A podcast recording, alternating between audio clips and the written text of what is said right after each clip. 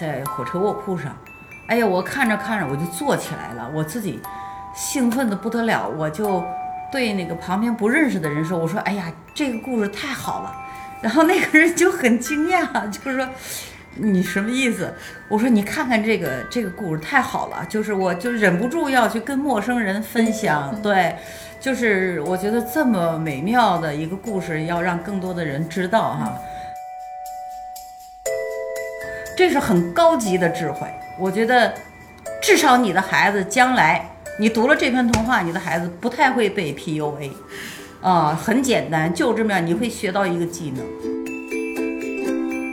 我觉得我给孩子讲述了一个他们正在经历、将来就要经历的这样的一个一个世界是什么样的，这是真实的世界，所以我认为我对他们是诚实的，我讲述的这一切是真实的。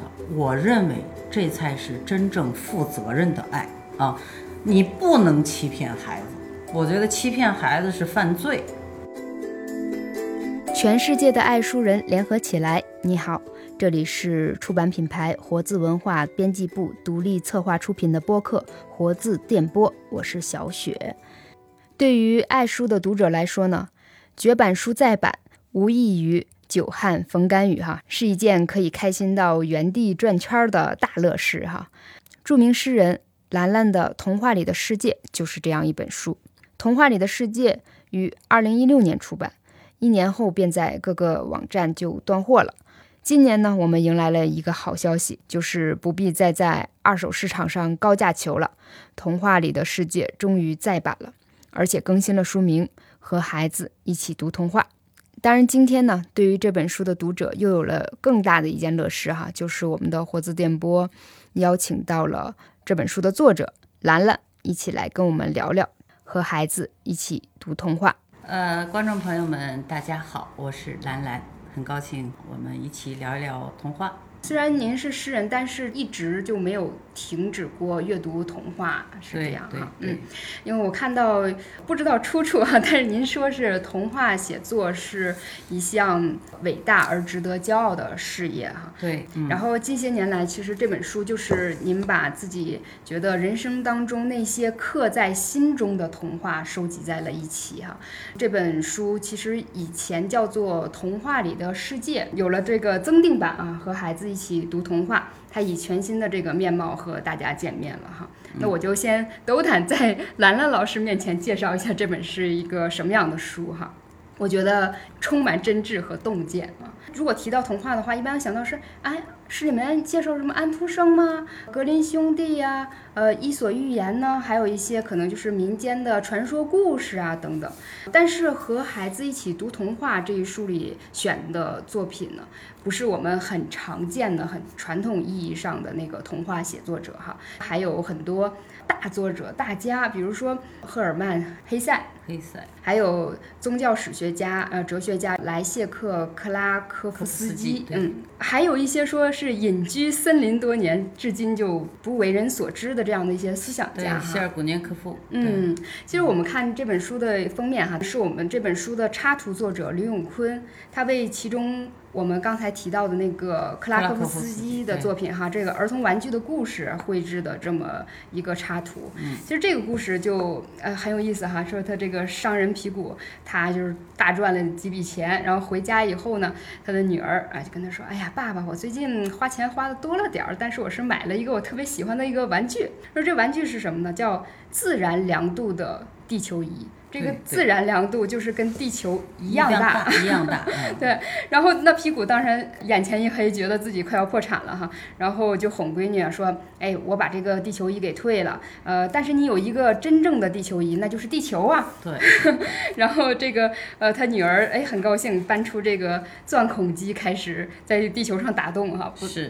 天黑之前，这个地球上就已经布满了无数的大窟窿，几乎就不能用了，然后就引起了这个各国。多的抗议，商人皮古就被关进了监狱哈。对，嗯，平时我们接触到的，如果是这样的故事的解读，我们经常会说，哎呀，这是不是讲了一个关于溺爱啊，或者是说呃欺骗的一个主题哈？但是兰兰老师在这里面的解读当中呢，就表示说，儿童通过天真和想象力哈，就瓦解了成人世界的这个绝对法则和经济理性，然后。这个里面有一段话，您在后面总结，我特别特别喜欢哈，我就先在这儿就念一下哈，说我们自己在日常生活法则里打转的思维，跳不出它厚重的禁锢怪圈儿。或许只有那些仍然保有天真和想象力的心灵，才能轻盈地举起我们地球般沉重的生活，并在它身上钻出无数个大窟窿。让超越一切的真正的快乐智慧之风毫无阻挡地穿越吹拂，就像这样的很有思想性、有很抒情、很美妙的文字，在这本书里就是俯首皆是了哈。大家也就明白了这本书一年就断货了这个原因了哈。那今天呢，和孩子一起读童话，他终于。再版了。其实每一本书的再版呢，都有编辑、作者、出版社的这个百般考量哈。从这个文章是否增删啊，装帧的设计啊，然后定价呀、印数等等各个方面都有种种的斟酌。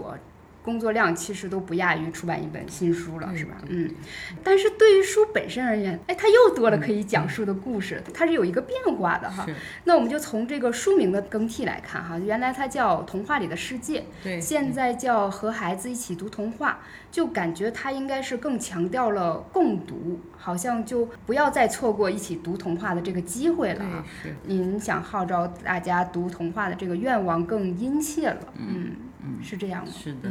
我一直觉得哈，最聪明的脑袋，最聪明的孩子会去读童话，最有智慧的家长会陪着孩子去读童话。在欧洲啊，有一个很古老的这么一个童话故事，讲的是一个穿着彩衣的吹笛人啊，会吹笛子，他的笛子有魔力。那么他到了一个一座城市，他一吹笛子，孩子们从各个角落。都跑来了，然后就跟着他，他的笛声呢就会带领着一个城的孩子就跟他走了，这个所有的孩子就被这个人的笛声领走了。你想想这多可怕，是吧？是。他会有这种音乐的这样的一种形式啊，迷住孩子。那么讲故事的人就像这个吹笛人一样，呃，我记得呃小的时候。嗯，我们家包括我们的邻居家，就很多小孩儿愿意来我们家玩儿，因为我是个双胞胎。那么我给孩子一讲故事，所有的孩子都不愿意回他们自己家吃饭的。他甚至有的就住在我们家啊，就是夏天就，呃，实在住不下了，就在地上铺一个那个凉席，就是很晚了还在缠着我讲故事。那我讲了一段，我就说睡觉吧。总会有孩子说。后来呢，然后再讲一段，他们还会问后来呢？你会发现，你这个讲故事的人不仅仅会像那个《一千零一夜》那个讲故事的人，让自己的继续活下去，而且你能够参与到塑造这些儿童这个心灵和他们的这个灵魂的这样的一个伟大的工作当中。所以我觉得会讲故事。非常非常重要啊！然后呢，很多家长，如果你们愿意让你们的孩子通过阅读童话获得智慧，尤其是啊，他在这些故事当中发现他自己的能力，比方说他有能够独立的思想，然后独立解决问题，能够忍受这个孤独，能够正确的面对挫折。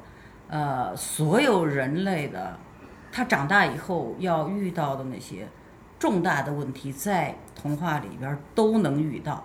你可以让他预先在一个故事里进行预演，以便他将来在现实生活中遇到种种的这个打击、挫折、悲剧，他手足无措。啊，我觉得这也是一一个有责任心的家长啊，或者说一个智慧的家长。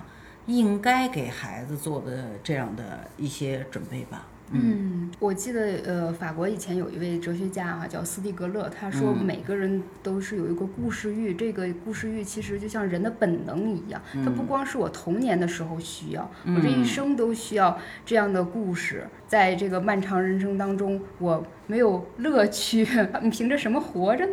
让自己无聊，其实是一件非常没有创造力的一个事情。对，嗯，其实这样的一些童话，其实就能呼唤你最初的这些想象力和创造力。是。那这么多这么多的故事哈，就比如说我们这本书里吧，呃，我们收取的是四十三篇童话，它根本不是我们司空见惯的那些故事，大多数我是没有读过的哈。就是您在每一篇童话里的这个。导读里，然后也讲述了更多的故事，就不单单是这里面列的 故事。是的，我想知道您是怎么遇到这些童话的呢？当时是读到了一个什么样的程度啊？从哪一篇开始？您记得吗？就有了一种抑制不住的冲动，就觉得我要写一写了。哎呀，这个说来话长啊！太好了，长。我 是一个就是阅读很杂的这样的一个一个一个作家啊，我什么书都看。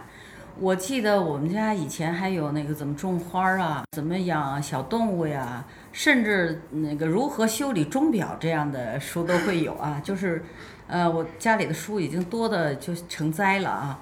那么我在读这些书的过程当中，我会突然发现一些，呃，很奇怪的一些童话。我们的图书市场基本上就是看不到的童话。比方说，你能想象这个一个哲学家啊？一个每天考虑哲学问题、生存还是毁灭这样问题的哲学家写的童话，啊，你能想象达芬奇这样的大画家写的童话吗？对吧？你能想象托尔斯泰写《战争与和平》这样煌煌巨著的这样的一个呃伟大的作家，他也会去写童话，对吧？你能想象到像安徒生，我们大家都知道他的《海的女儿》、他的《丑小鸭》等等，他会写一个。就是大家根本没有注意到，但是就是让你浑身那个起鸡皮疙瘩的童话啊，就是让你感到，呃，你要重新认识这样的一个一个安徒生啊，另外的一个安徒生，你能想象到这样的一些童话吗？那么种种，我是经常会在，比方说，我有一次出差，呃，坐火车，我就顺手就是拿了一个杂志啊，我就想在火车上没事儿嘛就翻，然后我在火车上就。突然，那是一本外国文艺是外国文学，我忘了。突然就看到了一篇，啊，就是后来，呃，我们增订版的时候放进去的那个叫《三棵雪松》，这样一个童话。我我记得我在火车卧铺上，哎呀，我看着看着我就坐起来了，我自己兴奋的不得了，我就对那个旁边不认识的人说：“我说，哎呀，这个故事太好了。”然后那个人就很惊讶，就是说。你什么意思？我说你看看这个这个故事太好了，就是我就忍不住要去跟陌生人分享。对，就是我觉得这么美妙的一个故事，要让更多的人知道哈。呃，那么我也又在旧书店，我那一堆旧书里边我在翻，突然就翻到了一个蓝色的一个木刻封皮的黑塞童话。我当时以为我看错了，因为赫尔曼·黑塞我们都知道他是一个大作家哈。他怎么从来没有听说过他写童话？那我我打开一看，还就是他啊，赫尔曼·黑塞的童话。那我真是如获至宝。那个我不知道这本书现在有没有被出版社发现。如果你们发现了，赶紧找出来再重新出版吧。因为呃，我再也没有在任何地方再见到这本赫尔曼·黑塞写的童话了。那么这里边有他写的诗人的帽子，也收在这里边，都是一些短篇。总之，我是在各种各样奇怪的地方看到的一些一些童话，还有朋友啊，有一些我的朋友，他们知道我喜欢童话，然后他们看到的有一些奇奇怪怪的童话就会呃，对，就给我啊，就给我。你像那个谁，德国的一个米切尔恩德的童话，最早的那个很厚的毛毛。也有翻译成《时间窃贼》，就是我的一个呃很好的，也可以叫老师的这样的一个朋友送给我的。他说：“哎呀，你看看这个特别好。”那么后来我又读了他的讲不完的故事。当然，因为他们是长篇童话，所以这里边就没有收进去。呃，也有这里边也有两部比较长的童话，我给它缩写了，缩写成比较短的。然后呃，因为太好了，十分的想推荐给呃小朋友和家长们看啊。所以这一切的童话呢，我是因为一个什么事儿想到要要把它编成一本书呢？是十多年前吧，差不多二十多年前，我读到那个俄罗斯有一个作家叫帕沃斯托夫斯基，他是一个很著名的俄罗斯的一个作家。那么他有一本书，呃，写的全是他认识的作家、诗人、艺术家、音乐家，就是每一个人他就写写这么一篇。其中一篇他写到了安徒生，他讲安徒生有一年到一个林区，他的一个林务官朋友家做客，然后呢，那个上午的时候他没事儿，他就去那个森林里去散步。他散步的时候呢，就碰上林务官家的这个小女儿啊，一个四五岁的一个这么一个一个小孩儿啊，他写的安徒生自己附属的这么一个故事啊。这里边呢，他就安排了一个音乐家，这个很有名的一个音乐家。这个音乐家就为这个小女孩做了一个什么事儿呢？他就藏了很多小礼物，呃，糖果呀，或者是发卡呀，或者是一些小玩具啊，他就藏到这个。草地的蘑菇下边儿，然后花儿下边儿，石头下边儿，然后他就跟这个小女孩就说：“我们去那个地方玩吧。”这个小女孩就是本来是要去采蘑菇的，结果她就意外的在这片草地上发现了很多的这个玩具、糖果，然后小头饰啊、小发卡。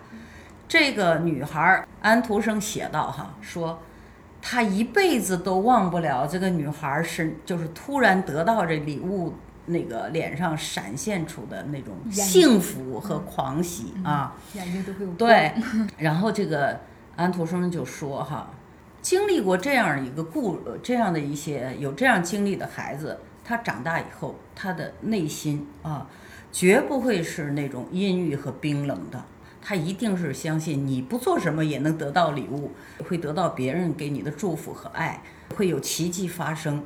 这是这个帕沃斯托夫斯基借着写安徒生，其实写到了另外一个音乐家和孩子的故事。那么我就觉得，呃，我也可以给孩子做一些这样的礼物，就是来送给他们。那么我希望他们读过这些童话之后呢，他们长大，他们的心。也不会像石头那般冰冷。最重要的是，这些作家，安徒生也好，托尔斯泰也好，啊，克拉科夫斯基也好，达芬奇也好，赫尔曼·黑塞也好，等等，他们的童话写的非常好啊！我真的是沾了他们的光。呃，我觉得有这么好的童话，那个一定要让孩子们看到啊，让孩子们知道这个世界上有多么。丰富的这个心灵，啊，多么动人的爱，多么伟大的勇气和伟大的心灵，我觉得这就是我想给孩子们的礼物。嗯，我觉得这不光光是给孩子的礼物，就是任何一个读者啊，我我可能比大家先一步就是阅读到了这本书。嗯，有人说这是一次就是读童话是一次追寻灵魂之旅啊，我觉得自己在这个过程当中。被治愈，而且还有被净化的那个感觉啊！就我们普遍认为的这个童话，就是描绘纯真世界的那种很浪漫主义的哈，给儿童欣赏的这种呃文学的题材。但是您刚才说所谓的借光，是因为我们这个体力上来看，是一部分是原童话哈原作品，然后一部分是您的这个解读。其实您的解读，我觉得是非常的深邃，有的时候甚至是很犀利的，就是针砭时弊。我坐在那儿，我看的时候都有点羞愧，因为总会在自省嘛。看这些文章的时候，会有很多的这种思想性和这个现实感哈。然后您在这个选片上兼容并包，这个题材不拘的哈。比如说里面还有诗啊，像您刚才提到这些大作者们的这些小的作品啊，然后里面也有一些绘本的故事什么的。我想知道，就是您当时的一个选片的一个标准是什么呢？或者说您希望就是在这本书里给大家呈现的是一个童话里的一个什么样的一个世界？嗯，是这样的啊，就是说，呃，在一般人的印象当中，他们觉得那个童话就是哄小孩玩的啊。就是哎呀，我给你讲个小鸡小鸭什么的，就哄你玩，哄你开心。甚至有人啊，就非常无知的说，就是童话就是把人做的事儿换成动物就行了，或者说把人做的事儿换成花儿啊、什么草啊什么就行了。哎呀，我我真的是为这种怎么说呢？我觉得这真的是个谬论，绝对是那个呃误人子弟的一个一个说法。好的童话，呃，就像我们这书里讲的啊，它有五岁的天真哈，九十九岁的这种智慧啊，就是你每一次读。它都不一样。我经常会举例子，这个像读安徒生童话，小的时候读呢，我就觉得，哎呀，我为这个小人鱼的这种他的爱，他的不幸的这个遭遇会潸然泪下，会哭，呃，就觉得他就是个爱情的故事哈。再长大一点，我觉得，哎，不是，我觉得就会他会有更深的东西。那我我再长大一点，我才知道。他找的并不是什么人间的那个爱情，他想获得的是一个不朽的灵魂。你看，随着你自己年龄的变化，你的阅历的这个丰富，你对一个好童话的了解和认识也是在不断的变化的啊。比方说，我们这里边选的有些童话，其实是真的是涉及到我们。呃，人生的一些，就我一开始说的一些特别重要的一些主题，呃，什么叫生，什么叫死，生命有什么意义，爱是什么，自由是什么？我们如何建立我们一个有道德感的这个文明的社会？我们如何去面对那些毫无节制的、没有怎么说吧，没有抵抗的那种压迫啊和那个权利？然后我们如何去获得公正？呃，等等等等，就是。我们人类所遇到的一些重大的问题，这些童话都有。所以说，真的不要小看呃这些童话。你比方说，我举一个例子吧，就是那个克拉科夫斯基。克拉科夫斯基他是波兰的非常著名的哲学家。那么在我们国家有一个他翻译过来的书，莱拉尼奥国的就十三个童话。这个童话我当时买来，我一看，我说这童话有几个人能读懂？是吧？就是太深了，呃，那么我就很好奇，我就在网上搜了一下，然后我就发现，包括知乎或者是豆瓣上，就是好多年前，很多人就根本不知道他在讲什么，他是个童话在讲什么故事，不知道。那我就觉得，既然人家作者就说这就是十三篇童话，你比方他其中有一篇说有一个人背上长了个肿瘤。这个肿瘤越来越大，越来越大，最后他这个人没了，就剩下一个肿瘤了。你说他在讲什么故事，对吧？他讲这样一个故事啊，啊，那么他还有我我们这里边选了他两篇啊，一篇就是您刚才讲的那个那个玩具啊，地把地球当玩具的那么一个童话，还有一个就是红斑点，讲的是呃孩子跑着玩儿，然后他的裤子上就被一个红色的颜料给染上了，然后这个颜料会传染。所有的裤子，这个一个班上的孩子，所有的裤子都被染成了红颜色啊！而且这个斑点还会长大。对呀，它就会传染，这个红颜色就覆盖了他们的裤子，然后呢，裤子都变成红裤子了。他们去上课的时候，老师就说：“你们今天没有穿裤子，你们今天没有穿裤子，所以我今天不上课。”孩子们就说：“我穿了呀。”老师说：“你们穿的不是裤子，你们穿的是红斑点。”啊，那么只有当你们穿了裤子的时候，我才来能给你们上课。这些孩子你知道吗？就是说他必须要想办法证明我这个裤子是裤子，它不是红斑点。你你，我就想问问我们的孩子，甚至我们的家长，你能想出什么办法来证明你这条红裤子上它是裤子而不是斑点呢？那么这其中就有一个孩子就特别聪明。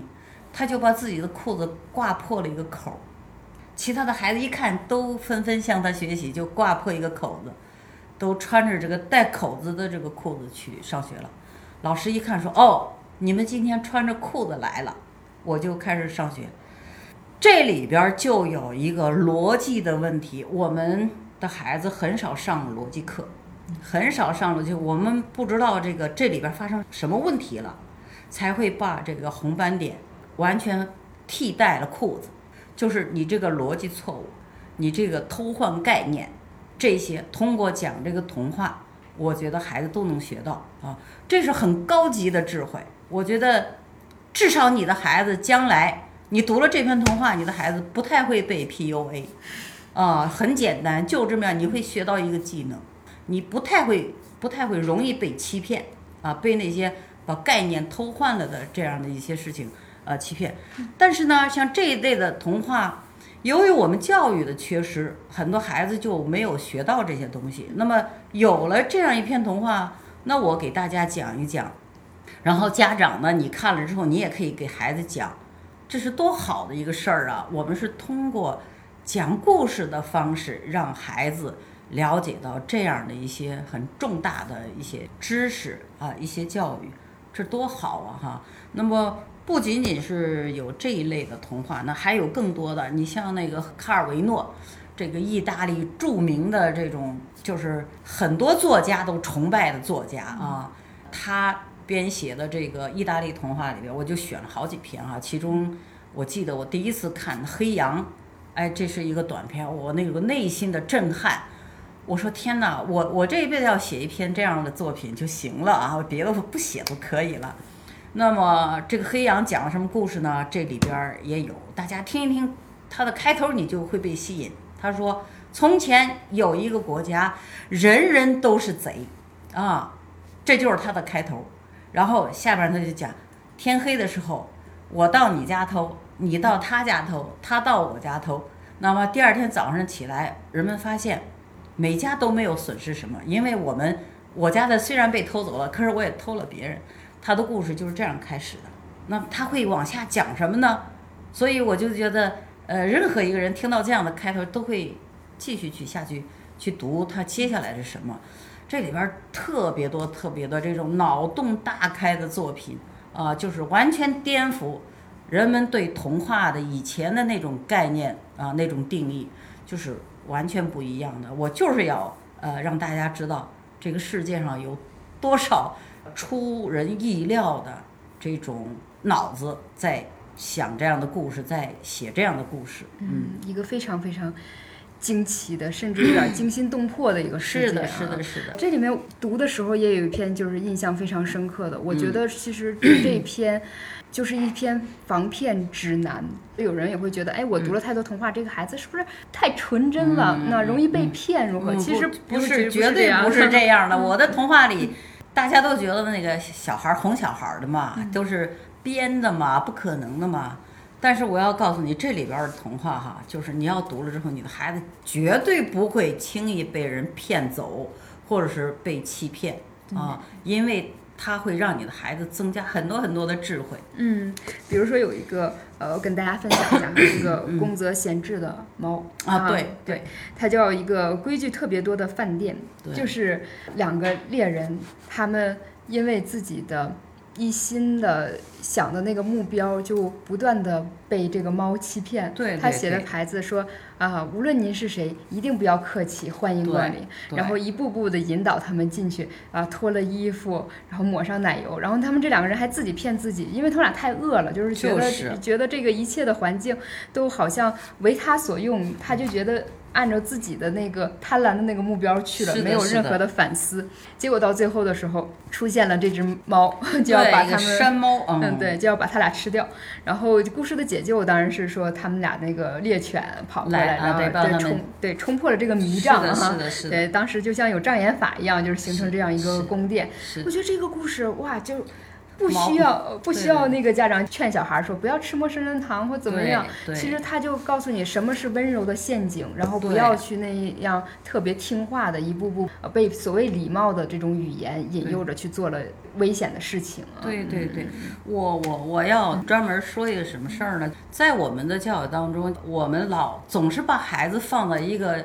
就是消过毒的一个纯净的这么一个环境当中，捂着他们的眼睛，不让他们看黑夜，只让他们看阳光啊！捂着他们的眼睛，不让他们看见那些丑陋，只让他们看见鲜花呀，这个朵朵开放。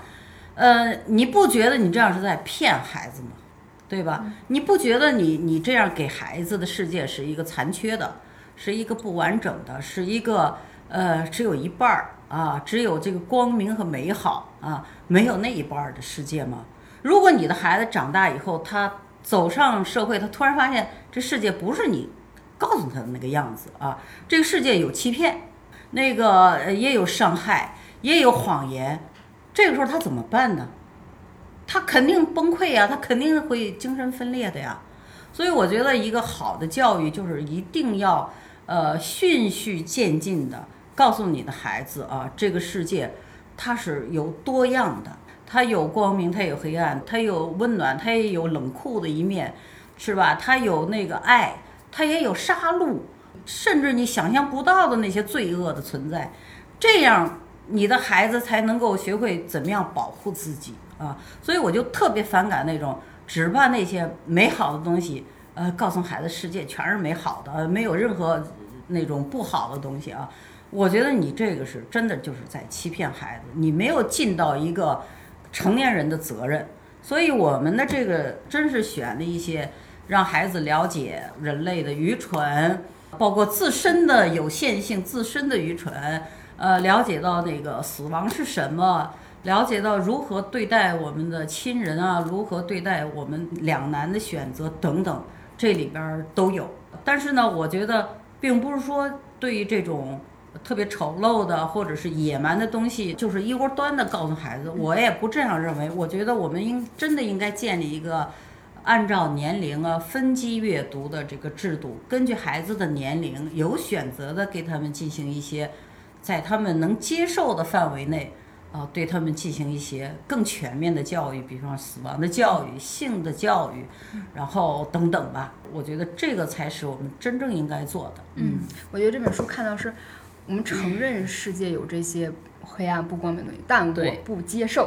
我会觉得最后的四个字非常重要，我不接受哈，就是这本书里给我的那种感觉。嗯，我觉得就在很多人的这个印象当中哈，就是您首先是一位诗人嘛，我也知道您写过很多童话，而且很多也得过奖哈。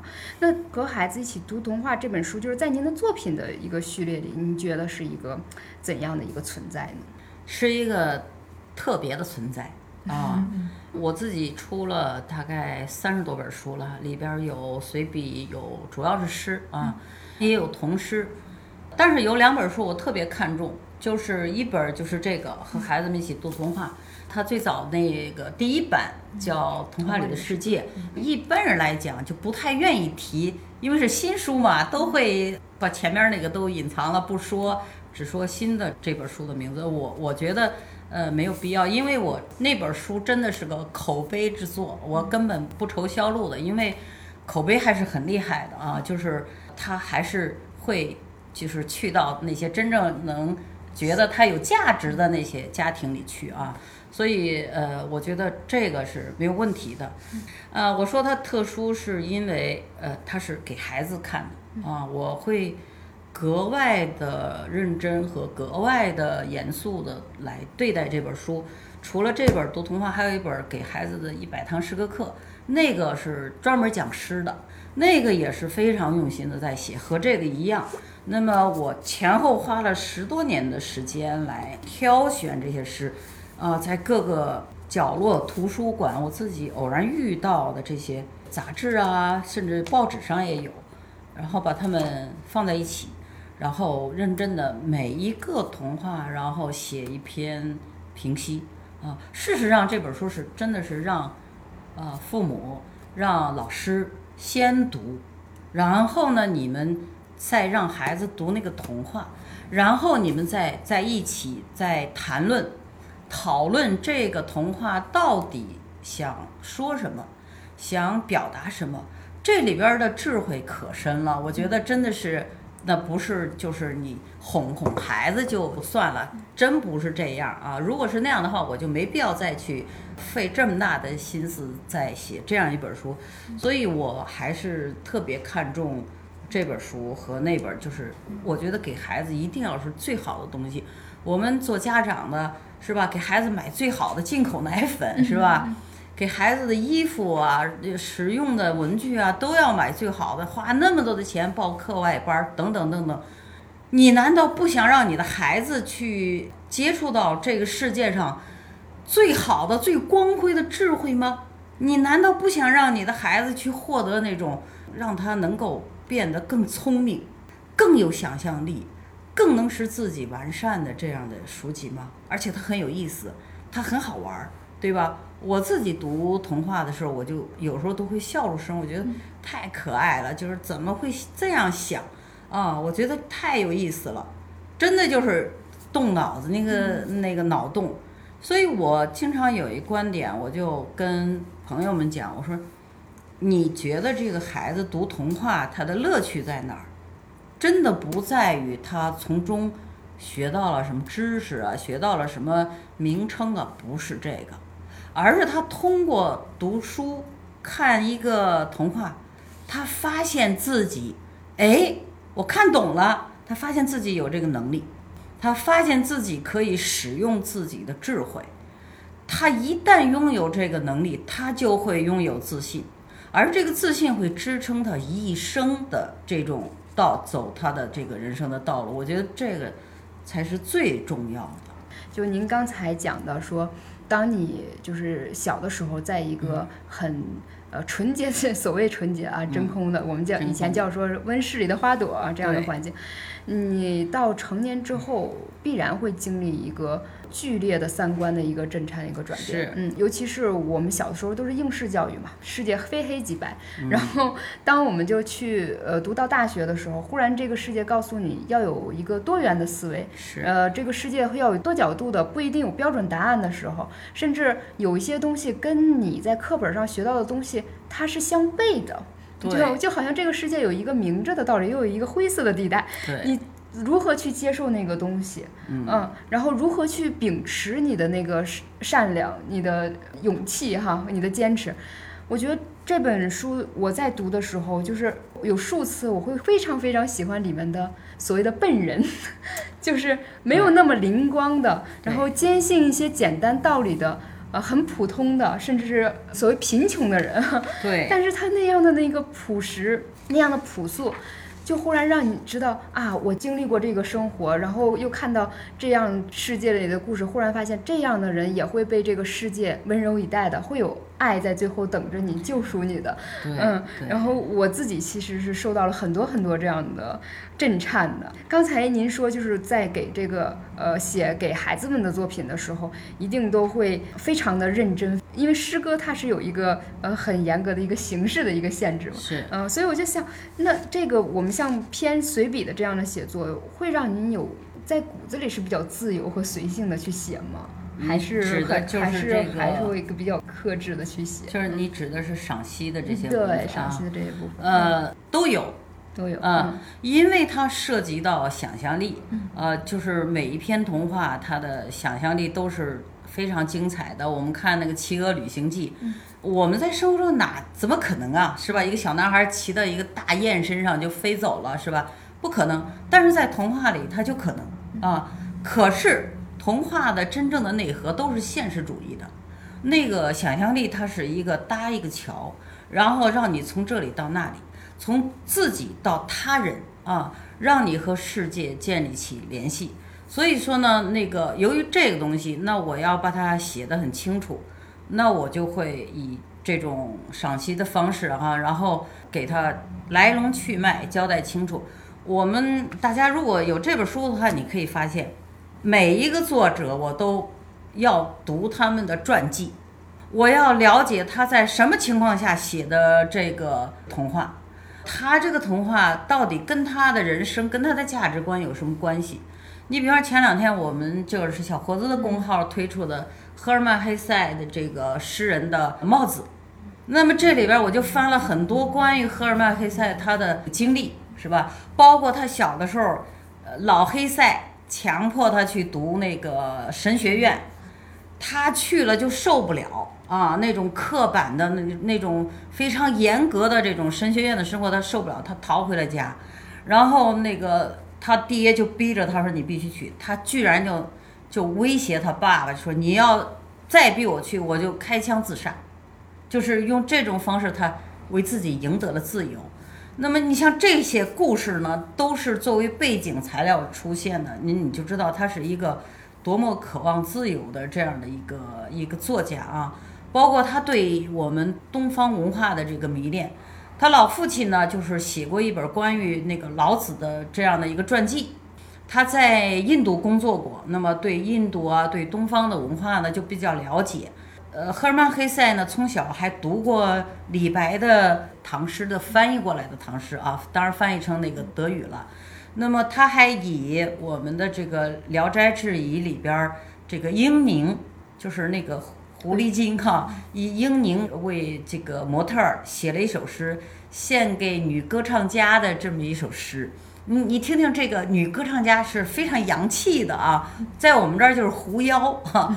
那么他还写过周幽王，呃，烽火戏诸侯，他也写过呃这样的一个故事，《东周列国志》等等。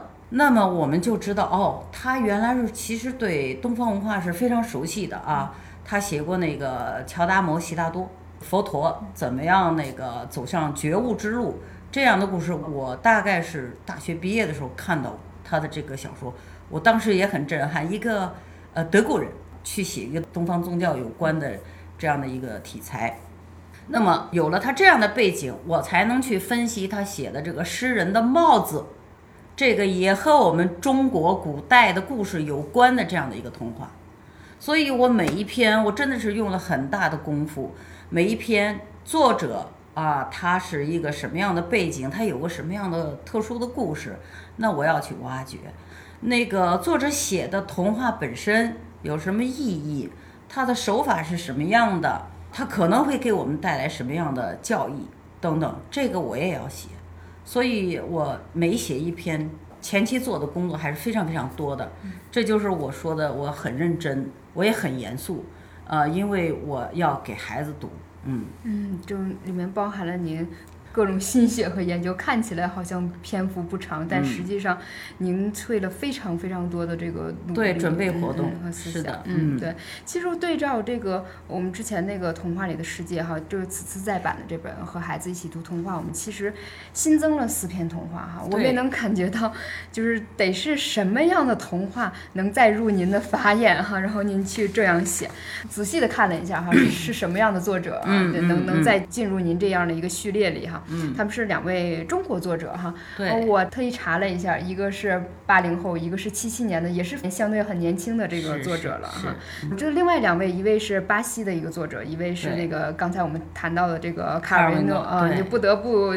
加他了，就是他的伟大，我们无需赘述哈。呃，我们就说说为什么就是新加这两位中国作者吧，就是可能跟您近两年的这个阅读取向有什么样的关系吗？或者是怎么嗯了解到他们这些作品的呢？嗯，呃，事实上，那个我选的这些篇目的标准，其实就是它不但跟我们的现实、每日的现实都有关系，但是它也可以放在任何一个时代。呃，任何一个时间段，它对阅读者都有意义的。我选的并不是特别偏狭的那种题材。你比方说，其中有一个咱们我新新添加的这个两个国内的作者，一个就是汤汤的《一只小鸡去天国》啊，他讲的是一个刚刚满月的小鸡崽儿，那个他病了，他马上就要死了这一天啊，然后呢，他看到这个死神来了，他就说。你别带我走，我还小，就是很可怜的这个小鸡，知道自己要死，很可怜，说你别带我走，我还小呢。正好这个死神还有点事儿，说，呃，我我等会儿再来。那么剩下这几个小时，这个小鸡就知道它的生命只有几个小时了。这个小鸡在这几个小时里做了一些事情，啊，这个它去尝了尝青葡萄的滋味，尽管是酸又涩，可是。他尝到了这个没有成熟的葡萄的滋味，他自己勇敢地去到了一个山洞啊。平时他的鸡妈妈都说：“哎呀，那儿很可怕，别去。”结果他很勇敢地就进了那个山洞，然后又跑出来了。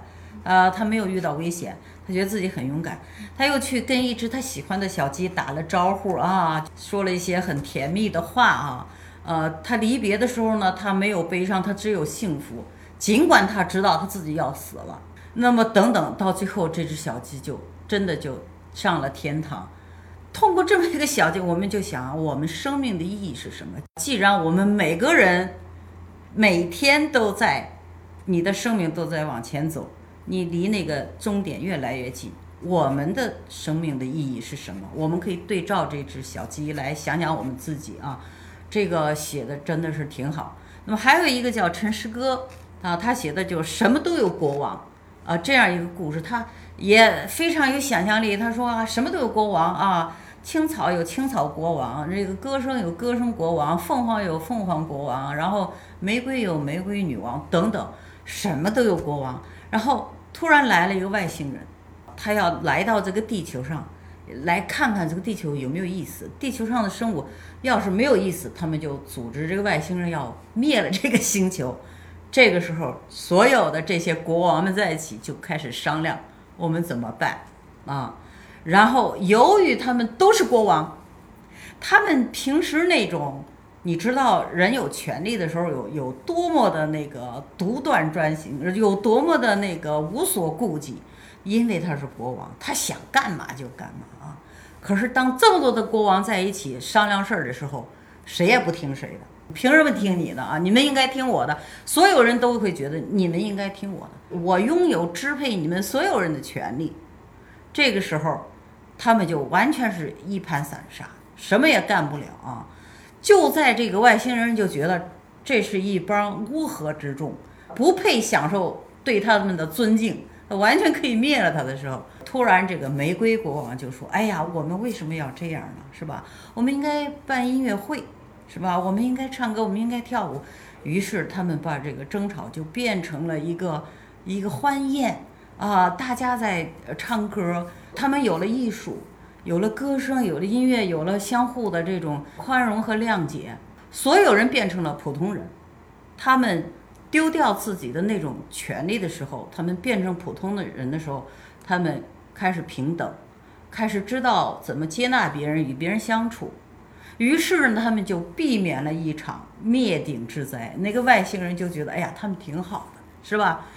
你看，他这里边也有非常深的东西。他其实讨论的其实就是一个权利的问题：我们如何相处？我们如何运用我们自己的权利？我们如何在这个权利这个空间里，怎么样彼此抑制，找到自己的边界？啊，找到自己的边界感，我不侵犯别人，别人也不用侵犯我。但是同时，我们又可以和睦的相处。我觉得这是一个文明社会的一个预言啊，怎么样建立一个更理想的一个平等自由社会的一个预言？所以它还是很深的。这是我后来有加进去的这样两篇啊，按另外两篇那个卡尔维诺的和那个保罗·科艾略。就是那个《牧羊少年奇幻之旅》的那个作者，他那一篇也非常非常棒。三棵雪松，就我刚才讲的，就是在火车上就情不自禁的要跟别人说：“你看看，邀请陌生人跟我一起分享这一篇。”太精彩的童话啊，就是这样。嗯，我自己看那个《一只小鸡去天国》的时候，我忽然也有一个对比哈，它好像是童话世界里的这个滚蛋吧肿瘤君。但是你知道，就是生命走到最后的时候，你去怎么办？但是这里面又有很多那个生命的甘醇哈，就是刚才呃，我补充几个小细节，就是呃，兰兰老师讲说这个小鸡它跑到这个呃黑洞洞里去了哈，但是它意外的竟然尝到了山泉一滴山泉水哈。说哎呀，我没白来一趟。对，然后还说这个死神，他竟然也不是那么可怖的一个角色。他说他那事儿一秒钟就办完，他就想看看这个小鸡在干嘛啊？他就跟在他后边，没有立刻把他带走。对，然后这里面还有一个最开始的一个细节，就可能因为是作为成年人，他就阅读的感受不一样。他就说那个鸡妈妈，她已经哎呀生过。七八九群小鸡了，然后呢，每一嗯每一次生小鸡的时候，都有一些它自然就是被自然淘汰了啊，它也就没有那么多的想法了。就是前三窝还给孩子起名，后来就不起了，就是这样充满丰沛细节，就觉得读童话真的是一种享受。对他最后临死的这时候，这个小鸡啊就亲了他妈妈一下，嗯，这一吻是他全部的爱。哎呀，这句话我至今都记在心里。他比他妈妈要死，很早就死掉了啊！他才一个月的小鸡，最后要跟他妈妈告别，亲了他妈妈一下，这一吻是他全部的爱。哎呀，这句话深深的打动了我的心。嗯，这个一下让我联想到您书里另外一个作品，就是那个呃邮差的故事。对对对，就是邮差他们喜欢拿着大家的信打牌。对。说那你怎怎么能来鉴别呢？他说我这个牌的这个牌的这个点数啊，我们一摸这个温度就知道。就对对对对，这个作者呢叫恰佩克啊，捷克的著名的戏剧家，他也是个作家，很有名。恰佩克。然后呢，他写的这个，他这个设计的这种巧妙啊，就是那些邮差闲着没事儿呢，他们送信的嘛，他们根据信的温度来弄成牌，他们在那儿闲的无聊的时候打牌。然后那个最冰冷的信，对人撒谎的信啊，那个信是点数最小。然后其次呢是公文和广告啊，然后呢是那个礼貌性的那些信。然后朋友之间的信呢，就开始有温度了，暖就比较暖和了。然后勾，对，就是表达友谊的是勾，真心想帮助别人的这样的信呢，就是皇后。然后那个情书呢是国王，那个情书的热烈是国王。但是妈妈写给孩子的信是王炸，就是 就是他一出来，所有的牌都要输啊。他通过这种方式来。判断这些信的价值，然后在这中间，他们发现了一封找不到这个地址的一封情书哦，滚烫的信。其实他在讲一个怎么样把这这封信送给一个姑娘的一个故事啊，也特别好玩。但是你觉得他的这个设计太好了。这真是那种绝顶聪明的人才会有这样的设计，而且它也符合我们对情感的这个期待。嗯，对，只有在童话这样的浪漫不拘的这个题材里，哈，才可以把这些所有的这种奇思妙想设定装进去，而并不觉得哎呀有点奇怪，讲逻辑。你要完全被那个什么逻辑和理性覆盖的话，就不会有这样的精彩、天马行空的、丰沛你想象力的东西了。对，这个柴佩克呢，他是这个机器人儿。这个词的命名者啊，就是这个机器人这个词，我们现在大家都在用，就是他命名的。而且呢，他也是最早预言人类可以利用电子能的这样的一个作家。大家注意，他是个作家啊，他是这样的一个幻想家。可是他预言的东西，我们现在今天我们的机器人，我们的对电子能的运用都是还在做嘛，是吧？那你就知道，你千万不要小看一个。充满了想象力的作家，他很厉害的。刚才我们也提到这个两位中国作者哈，话题回拷一下，就是您觉得中国近几年那个童话的写作哈，就是有没有一个什么新的变化，一个呈现一个什么样的状态？我感觉哈，就是这些年比以前童话的这个写作要有更多的这个可能性和丰富性啊。就是说，当我们有一个更宽容的。能够用多元的这个目光去看待我们的文学创作的时候，它就会呈现出它蓬勃的生命力啊。当我们用一种狭隘的、严苛的这种要求去对待文学创作的时候，它真的就会它就萎缩，这个是没有办法的啊。所以呃，从八十年代、九十年代往这边来呢，就是有一些年的童话，真是呈现出很多好童话来啊。这也是为什么我的这本书里，我也会真的去呃认真的读一些国内的一些好童话，然后去找一些他们的就是代表作放进去啊。当然肯定也有呃一株之憾，有些可能是因为我没有看到。希望以后还有机会能够增订再再增订 一本书，不知道啊。至少我目前这边我自己还是比较满意的。嗯嗯嗯，我期待我们的童话作家，你看这里边有。汤素兰的有汤汤的，那个我知道现在还有个叫慈琪的，写的也很好，他的童话。但是我订这本书的时候，就是我后来才有看到他的童话，呃，那么就很遗憾。我相信以后，呃，别的人或者是。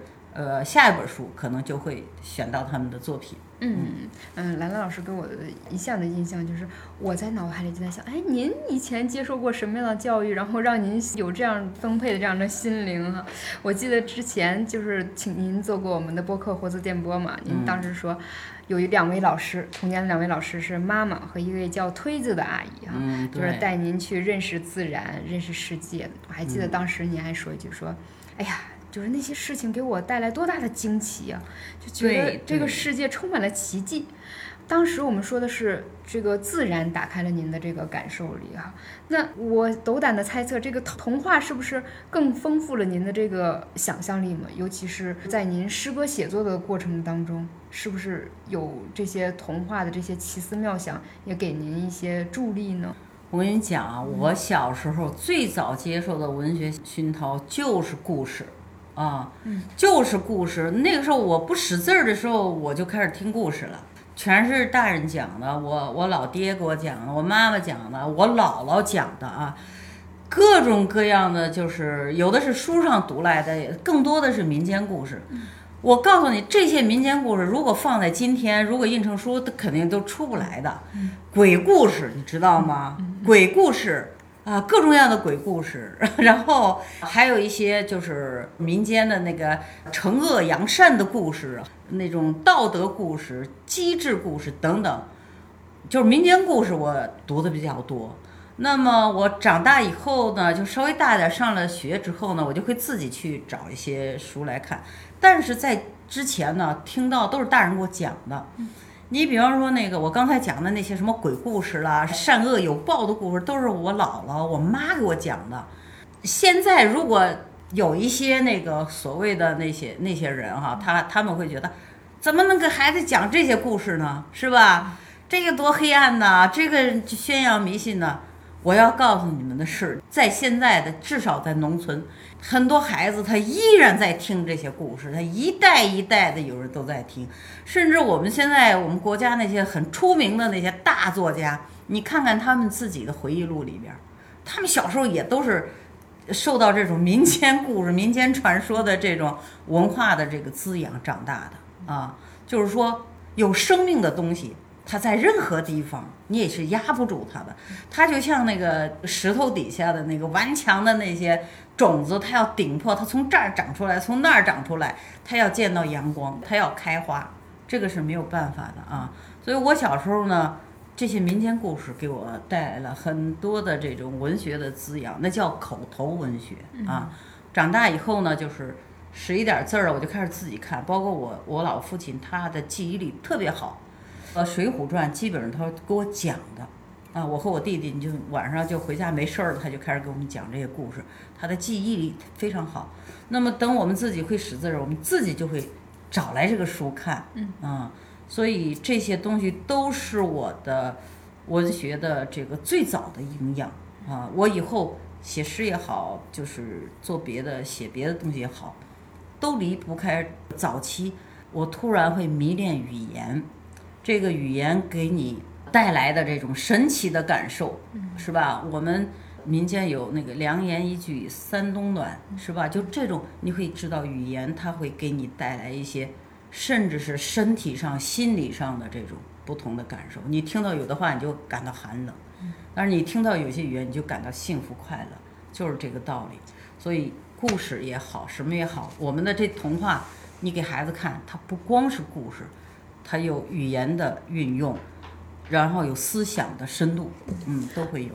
而且刚才您说的那个语言的魔力啊，这本书里他用的那些语言和那个词库，我可以用一个词叫词库哈。他选词绝对不是说我给孩子看的，我用了一些简单的话、简单的词，说我认识了三千字就完全可以应付了这本书啊。当然不是说它有门槛，而是说它可以一读再读啊，任何人在其中都能感受到它这个语言的这个魅力和魔力哈。其实从时间线上来看，就是您初作《童话里的世界》的时候，八年前，或者是说。在写作这个书之前，我知道它这个成书过程，像您说，几乎有十年之久了，因为不断搜集故事，这个十多年啊，肯定是。所以就这个过程当中，就是您跟双胞胎女儿哈，应该是共读童话这么样的一些美妙的一个经历哈。那在修订呃这本和孩子一起读童话的过程当中，哎，您是不是经常有一些记忆就跑到这个？脑子里呢？啊，呃，是啊，这这个修订呢，主要是我自己有一些个别地方，比方说笔误啊，或者是哪个词儿不太准确，大内容是没有动的啊，就是个别的地方做了一些调整。但是呢，我小的时候跟我女儿讲童话，这里边就好多童话就是我们一起讲的。然后呢，我就把它记下来，然后就一点一点放到这个书的最早的原稿里了。你比方说那个，呃，麦兜的故事，这里边啊，孩子们很早他们就知道麦兜啊，一个小小猪的故事啊，香港的那个谢立文写的。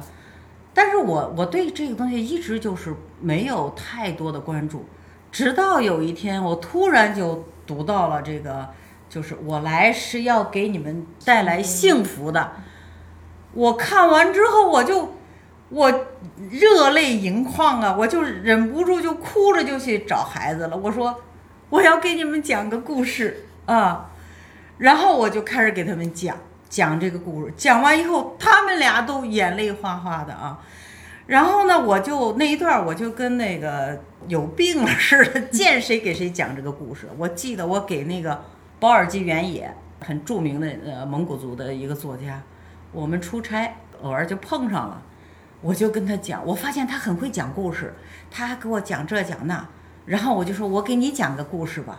他说好啊，然后我就把这个故事讲给了他。我来一只小火鸡，他到了一个小猪的幼儿园，然后呢参加一个培训计划，一个圣诞培训计划，然后他们俩就成了好朋友。这个小火鸡呢就跟着他们去参观。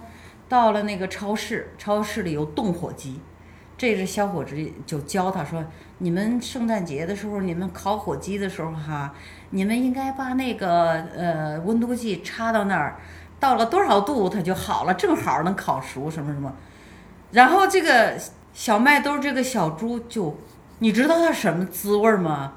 他就觉得，他也是个火鸡呀。那个圣诞节来了，对他来说是个灾难啊。他就那种难过，但是这个小伙计最后就说：“我来就是要给你们带来幸福的。你看圣诞节有那么好的灯光，一家人坐在一起，香喷喷的火鸡。哎呀，你知道这样一只小伙计在说这些话的时候，你知道我这个多难受哈。然后我就把这个故事讲给那个布尔吉原野老师听，他听完之后半晌没说话，然后就跟我说。”太好了，这个故事真好，这是什么人写的？我说是一个香港的作家写的。他说真好，太好，他都重复了好几遍啊！我相信那个这个故事他也会永远记住啊！你看像这样特别特别感人，就是完全把自己做牺牲的这样的一个一只小火鸡的故事啊！哎呀，我就觉得那我每次跟我女儿讲故事，我就会想到。我们娘儿仨就是为了这只小火鸡在落泪。我相信他们，我的孩子也是非常善良的孩子，他肯定不会去干那种伤害别人的事儿，他肯定是那种内心特别柔软的事儿，因为他们读过这样的故事啊，从小读过这样的故事，所以说就是您刚才说的，我跟孩子就会确实也有讨论，也有那个什么，呃，但是我们还是会有很一致的这种。对一个故事的这种解读，嗯，这种理解。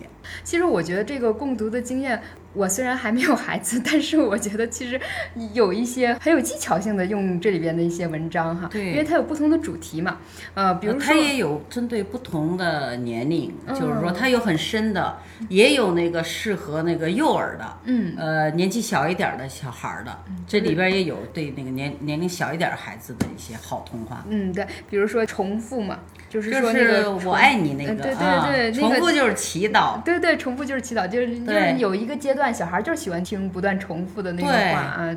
这个作者呢，我爱你这个作者叫肖毛，我们俩曾经是鲁迅文学院那个儿童文学高研班的同学啊。他是一个五大三粗的汉子，但是他写出来这样一个特别细腻的那种。给幼儿读的，真的是五大三粗的汉子。他是一个胡子拉碴的一个大男人啊！我跟你讲啊，就是儿童文学作家特别有意思，就是男的，呃，我们都觉得搞儿童文学以女的多，其实不是，很多那个就是男的，而且他们都是长得五大三粗的呀，绝对。后来我就明白了为什么，因为他们内心的那种力量。你比方说一个叫黑鹤的，他是蒙古族的一个儿童文学作家。他有一米九那么高，他养了很多那个大狗，养鹿啊什么的。哎呦，我就觉得为什么这样的男人反倒是会蹲下来给小朋友说话那么温柔？其实是因为他们真的是很强大、很壮实，所以他反倒很温柔、很细腻，就是完全那个跟他的形象不一样啊。就是肖毛写的这个，我记得特别清楚。我他其实是个绘本，我一拿到一个小朋友上幼儿园学到了这句话“我爱你”，老师说你今天的作业就是要给你见到的所有的东西说一句“我爱你”。他出门就开始说“你好啊”，就我爱你这个蓝天，我爱你云哈，我爱你小鹿，我爱你树。到家了，我呃我爱你爸，我爱你妈妈，然后我爱你小小铲儿，我爱你马桶。他说到马桶和这小勺子，这时候我的泪都要下来了。我们很少想到，我们是在生活在一个充满爱的世界里。真的，这把椅子现在我坐在它上面，这个灯在照着我，你们在看着我，这个水在等着我去喝。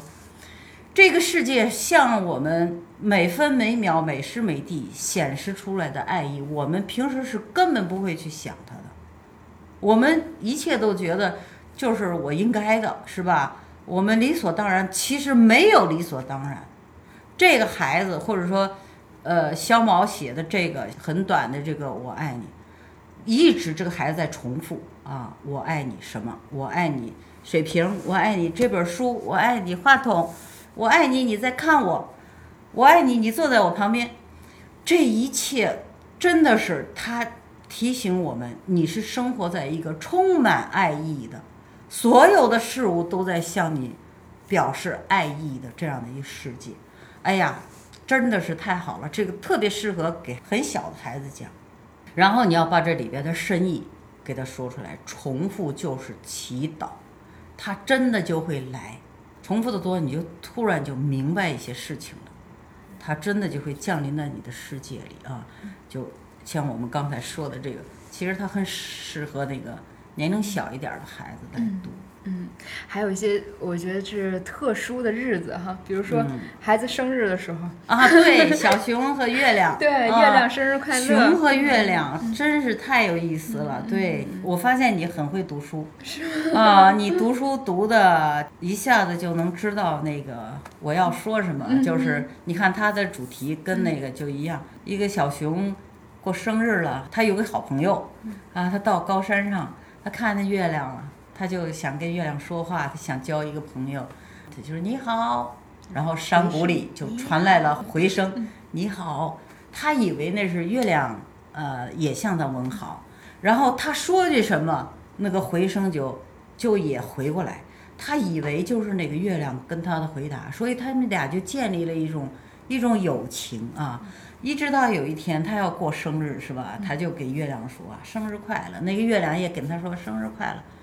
这里边说是一个的童话，很简单的童话，它折射出人类的最深刻的一种关系。当一个人成为你的回声，他无条件的支持你，你的想法、你的表达、你的心愿，他跟你一模一样，就是他愿意成为你。这是一种什么样的关系？这样无条件的接纳你，无条件的呃回馈你，这是一种什么样的关系？我觉得这个像这样的一个看上去很简单的一个童话，折射出我们人类呢最深刻的一种关系的一种啊一种模式。我觉得哲学家们都会在思考，什么是爱，什么是无条件的爱，这个无条件的支持。哎呀，这个。太深了，我大家如果想看到我更详细的解读呢，那你就把这本书带回家。兰兰老师在这里面说的特别特别好，因为我就提三两个没事，你可以 念一段。嗯，就是说，当我们现在就是都津津乐道，提示我们要有一个主体性，就是人和人之间保证有这种自由的界限，就是我不干涉你的自由，你不干涉我的自由，就好像已经是很完美的世界的时候，嗯，我们还有一个更深的一个愿望，就是成为另一个人那种无条件的支持。对，嗯，话我就讲到这儿。其实大家可以真的是自己亲自去阅读，但我们今天在这里是毫无保留的把我们这个读的每一个篇目跟大家就是做这样的一个分享。但是故事永远都是你自己亲自去读的，你才能体会到更多哈。是嗯，这里面还有一些，我觉得其实一定程度上是可以教育父母的一些东西是。的，呃，比如说你家里现在打算生二胎，然后你怎么安抚老大？驴家族就讲了一个特别好啊好的这个故事啊，因为他有了一个弟弟，然后这个呃大女儿就。不相信他父母会爱他了，然后经常斜视眼睛，结果渐渐的，他因为他偷听他们讲话，然后他就长出了这样的驴的耳朵，然后有那样斜视的眼睛，然后他爸爸妈妈还有奶奶再怎么说爱他，他都不相信了，他就跑到家里后面的一个洞里，把自己封呃，对把自己封起来。然后结果家里真的找到他的那一天，忽然发现，哎呀，他真的变成一头驴了。家里也很着急，他没有办法跟父母沟通了。然后他奶奶先说：“我出去几天。”然后结果半个月之后，他们回到山洞里，发现奶奶也变成了一头驴。原来他奶奶在告诉这个呃小女儿说：“我不想让你自己孤单，你听不懂别人说的话了，我要跟你来交流。我变成一头驴。嗯，然后呢，爷爷又觉得我不能让奶奶自己去这样，他也去变了一头驴。对，然后说的是告诉他们家族这个秘密，其实我们家每个人最后其实都可以变成一头驴，但是你这弟弟其实是啊捡来的。必须有人来那个支持他，他不能跟咱们一起变成驴，所以他爸爸妈妈带着这个弟弟就去了另外的地方生活，然后他和爷爷奶奶在一起生活，说等着父母呢，也不知道他们哪天回来，但是他们放下了这个心结，然后去这样等待。我觉得整个故事就是被其中给深深的治愈到啊，也似乎解决了那个终极的难题，就是我怎么跟老大来讲。父母也许可以去读读这样的故事，去参考哈。其实也未必是参考，但是一个人你内心真的有那种呃真挚的爱的时候。孩子们是都能感觉得到的，就是你们不要去担忧哈。然后我们的故事里还有特殊的，比如说，呃，孩子生病的时候，呃，我们有一个非常非常可爱的故事，就是说我会把你治好的。对，这个故事太好了嗯啊！就是刚才您讲这个故事哈，就是驴家族的故事哈，和这个就是我们现在提到这个，我会帮你治好，它讲的都是一个缺爱的故事。我们呃很多人抑郁症也好，什么症也好，呃闹情绪也好，都跟缺少爱有关系，缺少这个关爱，或者是童年的时候小时候缺少关爱。前几天呢，我有一个好朋友，他到了英国，然后他去看了那个呃西蒙娜唯一的墓地，他还拍了张照片给我。然后我说：“哎呀，这个太朴素了。”西蒙娜·卫伊是法国的一个著名的女哲学家。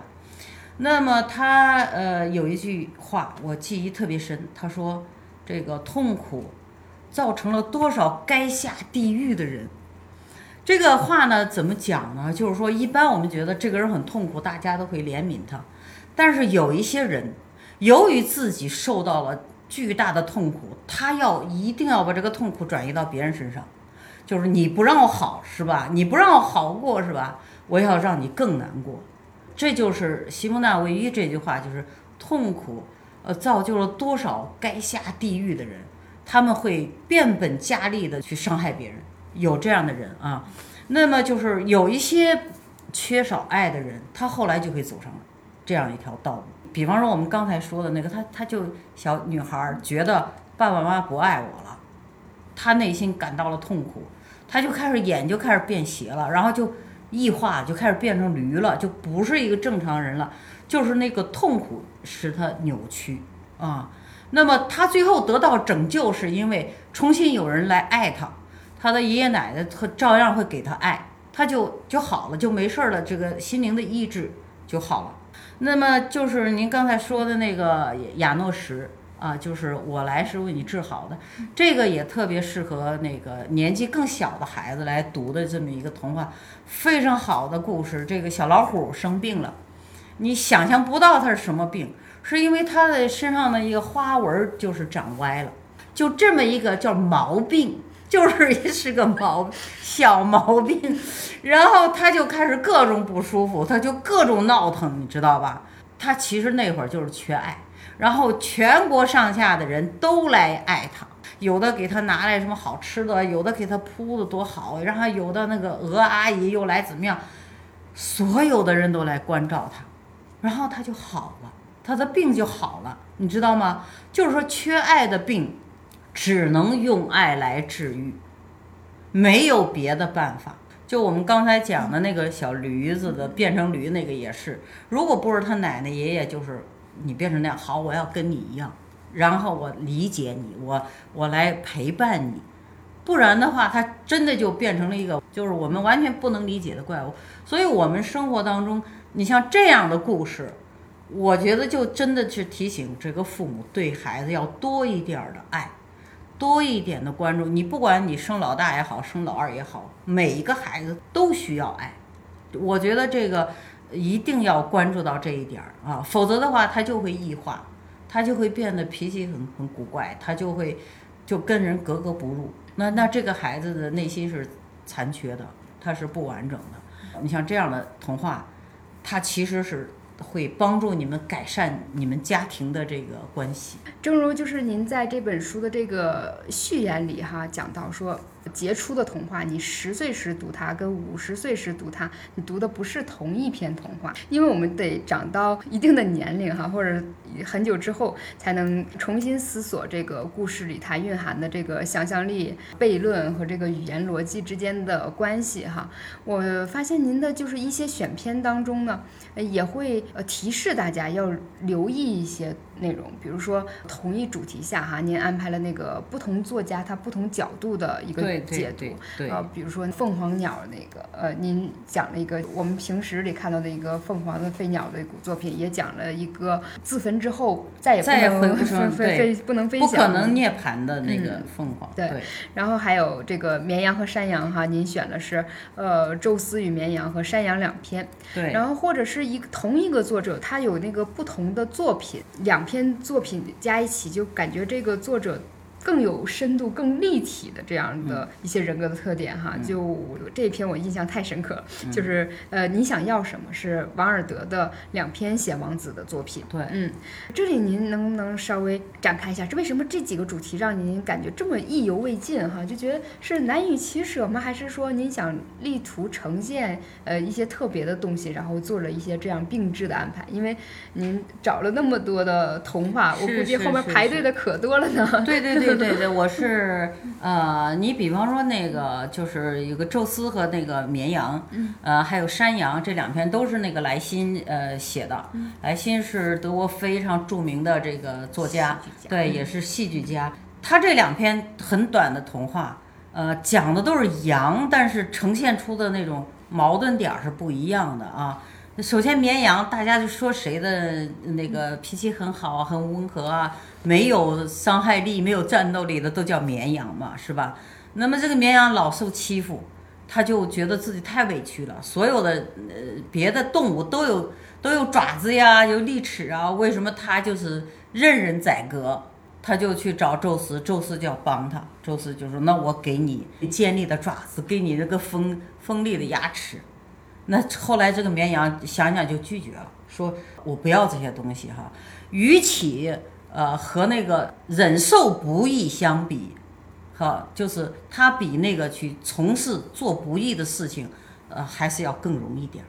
那这是一个人生的态度啊，就是我哪怕忍受这个痛苦，我也不会去伤害别人，让别人痛苦。那么山羊呢，就是另外一种了。那个山羊就觉得，那我要怎么样怎么样。那个上帝就会给他很尖锐的角，但是同时呢，会给他一把很难看的胡子，他忍受不了。但是你既然有这样的选择，你就要承受这样的后果。这是一种，就是你刚才讲的王尔德。我觉得王尔德的这个两篇，呃，大家都知道的是那个快乐王子，这个城市里的燕子，把这个快乐王子这个雕塑。他宝石的眼睛，他这个金箔打造的这个衣服，他那个权杖上的宝石都送给了穷人啊，那个穷姑娘、穷孩子，是吧？他最后什么都没有了嘛？然后这个燕子也后来也冻死了，是吧？可是那个上帝就说，这个城市里，这个整座城市里只有两样东西最宝贵，一个就是这个王子，这个快乐王子，这个裂成两半的铅心，还有一个就是死去的燕子的尸体，在他的眼里，那么我们就知道，我们判断一个东西的价值，它有很多种哈。对有有的人来讲，金钱、金子、宝石这有有价值的，但是对于这个快乐的王子来说，我。把这些爱给予那些需要帮助的人，这个是最有价值的，这也是上帝一个衡量的一个标准。这个故事大家都知道啊，这个故事可以说各种各样的版本的那个绘本啊，什么都有。但是我选了另外一个，另外一个叫那个少年国王。这个故事呢，就很多人就不知道了，也是王尔德写的，而且我认为它是王尔德很重要的一篇童话。我为什么这么说呢？因为所有人都给王尔德安上了一个标签，说他是个唯美主义作家。王尔德年轻的时候很帅的呀，我们大家可以看到啊，他经常那个领带儿啊、领结啊，各种各样特别帅。他在巴黎啊，就是属于那种风流倜傥的那种大帅哥啊。那么他也很毒舌，网上也能搜到很多他的那些金句啊，对。有意思的是，他虽然被人说成是这个唯美主义作家，但是在《少年国王》的这一篇文章里，我们可以看到他对于美和道德的这个看法，美与道德的看法。他讲了一个一个国王，他是这个国王的女儿跟另外一个男人的私生子。由于那个男人他的老国王认为他配不上他的女儿，就坚决不允许他们俩结婚。然后那个男的就没办法走了，他的女儿就偷偷的就生下来了这个孩子。可是老国王趁他女儿这个昏睡的时候，就把这个孩子送出宫了，送给一个没有孩子的父母，就是你带走吧。他绝不允许自己的女儿就跟别人有私生子。结果他女儿很快就死掉了，就是这个少年国王的妈妈就死了。他就在一个牧羊人家长大，他了解。这些牧羊人就是底层人的他们的生活啊，他在那儿长大。后来老国王呢就快死了，突然想起没有人继承他的王位，他就派人又去找到这个孩子。这个孩子已经长到十六岁了，给他叫回到了王宫，决定让他来继承王位。这个孩子，你想想，他在一个农村啊，一个牧羊人家长大哈，他突然来到王宫，哇，金碧辉煌啊！哎呀，那些衣服啊，那些各种各样的装饰啊，他一下就被迷住了。他觉得这美的东西对他来说有这个不可抗拒的这个吸引力，尤其是他要马上要登基了，所以他特别重视自己的这个穿衣。他的那个登基大典上那个衣服是要用金线来编织的，他的权杖上要用什么样的宝石来弄的。然后他皇冠上的要有什么样的珍珠等等啊，这些东西都是他自己就觉得，哎呀，我必须要这么美的东西，这么好的东西，我要去听音乐，我要去看画展，就是所有的艺术，他认为那是艺术，这是美的东西，他必须，他是个最尊贵的人，他必须拥有。可是这个时候发生了个什么事儿呢？他晚上他连着三天晚上他做梦。第一天就梦见了那些可怜的那些编织的那些工人啊，家里那么穷，然后过着悲惨的生活。然后这个少年国王就说：“你为什么在？你在做什么？”他说：“我要给新国王来用金线来给他缝制衣服。”这个国王就非常难过。这个少年国王啊，因为他也想起他自己小的时候那种生活啊。第二天呢，他就梦见那些去采珍珠的人，他们怎么样艰辛。第三天呢，就梦见那个给他弄宝石的，这些梦让他醒来之后非常的羞愧，他突然认为我这是在干什么？于是呢，他就马上就要登基了，他就宣布这些东西我绝不要，我绝对不能要了，啊，他那些大臣们都傻了，就问他你你你想干嘛？他就说了一句：难道要让这个快乐穿上悲惨的衣服吗？要让快乐穿上这些悲痛吗？就是他不认为那些东西是美的了，那些东西充斥着别人的悲伤、别人的痛苦。可是他这个决定就招致了什么呢？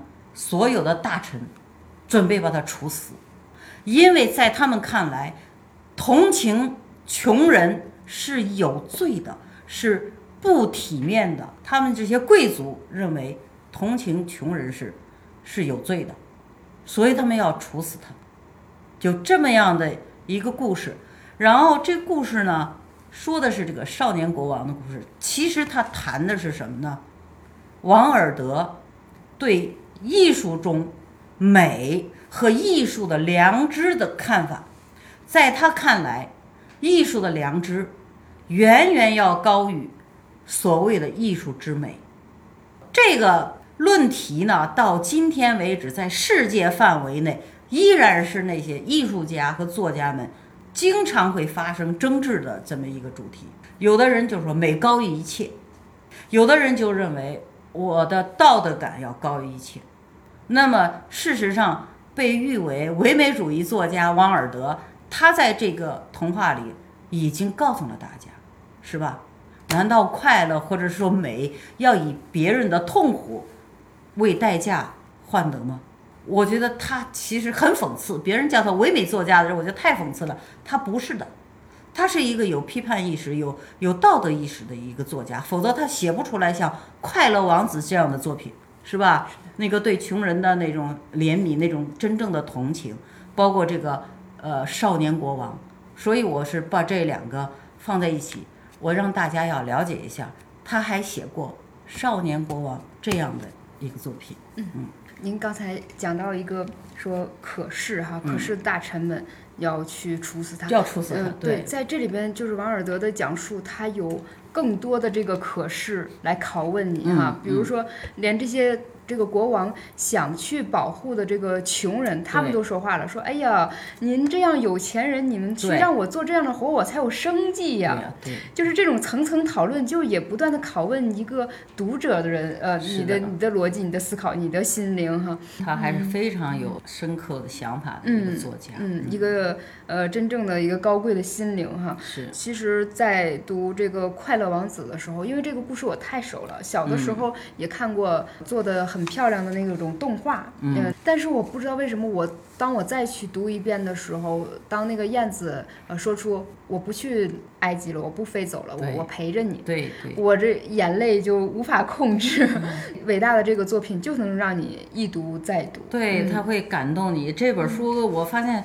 很多这里边选的童话都能让你们感动，它是一种善的感动，一种美的感动，一种真正的爱的感动啊！我觉得它不是那种悲剧式的感动。现在的生活当中，我们经常用一个词来形容，就是加速主义嘛，嗯，就是即使是孩子们，他也在这种竞争的这种功利之中就被剥夺了这种读童话的权利，就是觉得，哎呀。你这个时候读童话是一种闲书哈，但是更悲哀的就是，不论老幼哈，就是我们可能在一本书的面前，他有可能会去选择一一个手机，尤其是现在有一些很市侩的这个解读，它就曲解了这个童话本来的这个意味哈。就是前两年我们也都知道，你尤其是给不给家里的女儿读这个《海的女儿》这本书，嗯。又然后又有一些家长呢，他就非常非常的小心，他试图给孩子们呈现一个远离黑暗的纯真世界，然后对作者和作品都进行那种非常吹毛求疵式的那种作品审查哈，包括一些动画片被下架呀，这个我们近两年都会感觉到这样的不寒而栗的感觉哈，甚至有点，嗯，就是在这种重重矛盾之中，您对这本和孩子一起读童话这本书的这种信心和底气。是什么？跟第一个问题又很接近，就是我们为什么要读童话？嗯嗯，我的信心来自于，我觉得那个你的真实，你的诚实，才是真正对孩子的爱。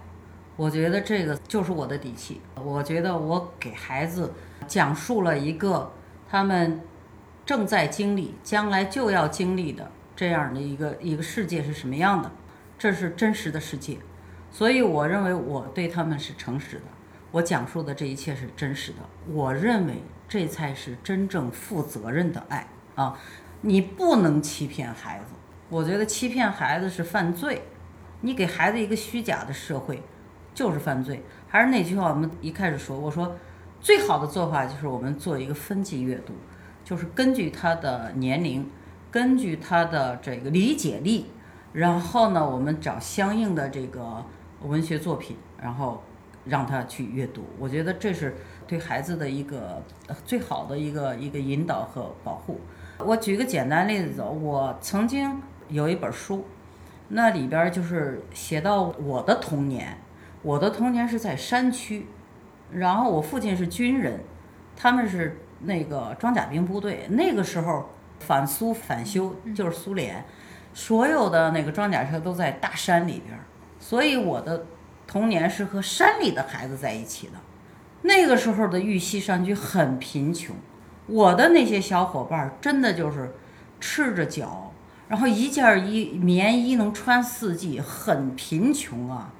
他们就是逢年过节才能吃白面麦子，平时就是红薯玉米，就这种生活，我写出来了，居然有人认为我是这是假的，我就觉得好奇怪呀！你难道让我写那个七十年代的山区的孩子每天吃汉堡吗？对吧？我是事实啊！你翻那几年的《人民日报》。去看看那儿的那个老百姓的生活，都是有历史记载的。所以说，我觉得你要诚实，你是一个成年人，你对历史，你对记忆，你怎么告诉孩子？你必须诚实。我觉得只有诚实，你真实，你才是真正对孩子那个负责任的。嗯。童话里的世界，嗯，在豆瓣上有八点八分这个评分的这本它的前身哈，对，嗯，有一个人他说了四个字，就是忽然就感觉砸到我的眼睛里，嗯，救救孩子，虽然是鲁迅先生的话哈，但是我们今天怎么去救救孩子，是不是可以从这种功利的这种阅读当中哈，除了课本知识不允许课外书的，或者是说读课外书也一定要有所谓长进。的直观的博物的那样知识以外，真的去再去浸淫在这种优秀的童话之中，给他心灵一点成长的空间，而不是说数字比例式的迅速的一个提升。人生是一个马拉松，它的真正的后劲儿，可能你要到三十岁以后才能看到。但是这个东西呢，就是我觉得阅读呢，其实就是给你转后劲儿的，就是给你转后劲儿的。你现在考一个状元，不等于你未来你就能跑个第一，真的不是。而且跑第一又怎么样？我觉得这个孩子，他心身健康，然后他自尊自爱，他又懂得去关心别人，他是一个文明的公民。我觉得，真的这已经是非常好的教育了。嗯，我们应该想象一种。不是第一的人的普通人的幸福人生，是的，嗯，是这样的，嗯嗯，非常非常感谢兰兰老师今天。